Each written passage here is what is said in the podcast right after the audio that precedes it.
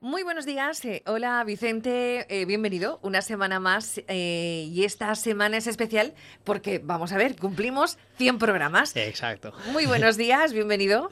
Hola Pepa, ¿qué tal? Pues muchas gracias. La verdad es que es un mérito de todos, tanto tuyo como esta casa, de todos. Cumplimos 100 espacios hablando de psicología y como bien dices, la verdad es que muy a gusto. Esperemos que vengan otros 100 más. Se- seguro, seguro, seguro que sí. Has elegido un buen tema eh, para esta semana, que es pareja, felicidad y ciencia. Imagino que esto irá eh, de que dicen las investigaciones de psicología eh, sobre la felicidad en, pareja, ¿no? Exactamente, Pepa. Creo que el programa 100 merecía un tema que todos nos gusta, ¿no? Que es el, amor y la felicidad.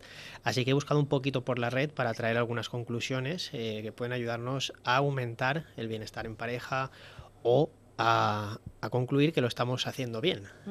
¿Y qué nos indica la ciencia para aumentar la felicidad en pareja? A ver. Pues mira, vamos a empezar con una teoría que se llama la teoría triangular de Sternberg, ¿vale? Y digamos que esta describe que el, el amor en pareja y su duración depende de tres factores eh, generales, que serían uno, la intimidad, dos, el compromiso y tres, la pasión. La intimidad, la primera sensación sería la sensación de cercanía con tu cónyuge, ¿no?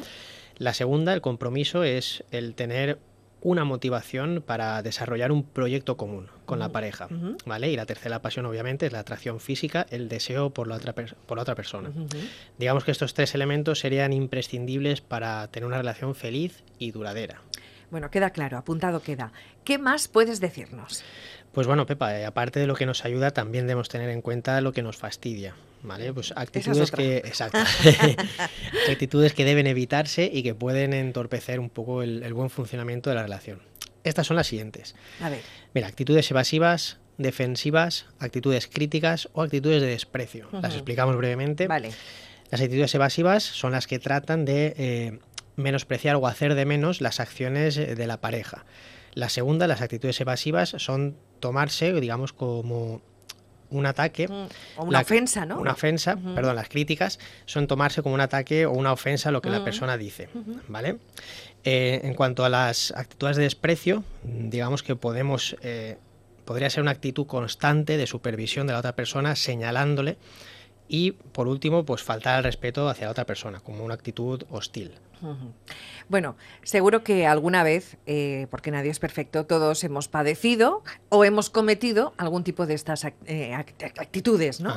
Eh, seguro que nuestros oyentes también lo tienen en cuenta, seguro. Sí, eh, bueno, que digamos que, que esté libre de pecado, que tire la primera Vaya que piedra, sí. ¿no?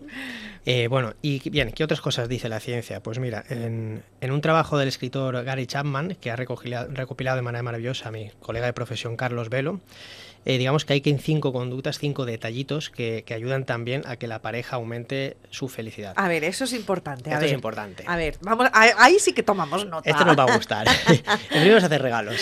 Me encanta. ¿Vale? Exacto. Después... eh, Hacerlos y recibirlos. Exacto, Muy bien. exacto.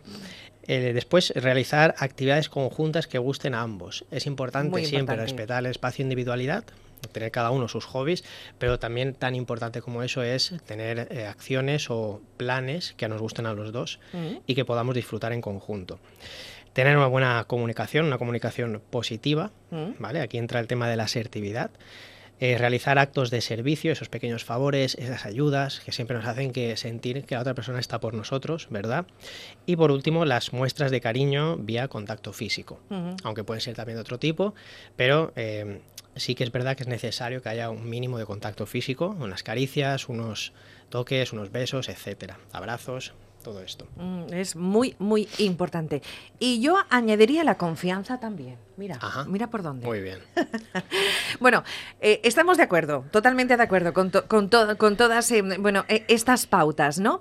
Es cierto que son cosas que en general podemos saber, pero también se hace muy necesario que las recordemos y nos las recuerden de vez en cuando.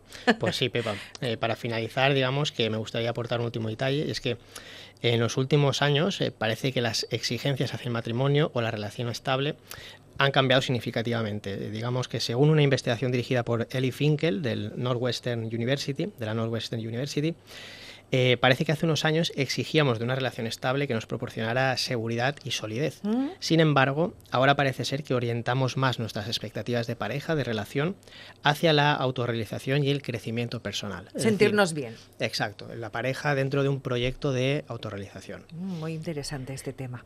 Bueno, Vicente, muchas gracias eh, una semana más por aportarnos un poquito de divulgación sobre psicología, la mente y todo lo interesante que ocurre en ella, en este programa número 100. Vicente, ¿dónde te podemos encontrar? Pues mira, Pepa, podéis encontrarme en Mesque Salud Denia, a mí y a mi compañera Claudia, que también es psicóloga, en la calle Ondara sin número, en Denia, y en el teléfono 96 506 4395. Muy bien, pues hasta dentro de dos semanas. Nos vemos. Hasta luego.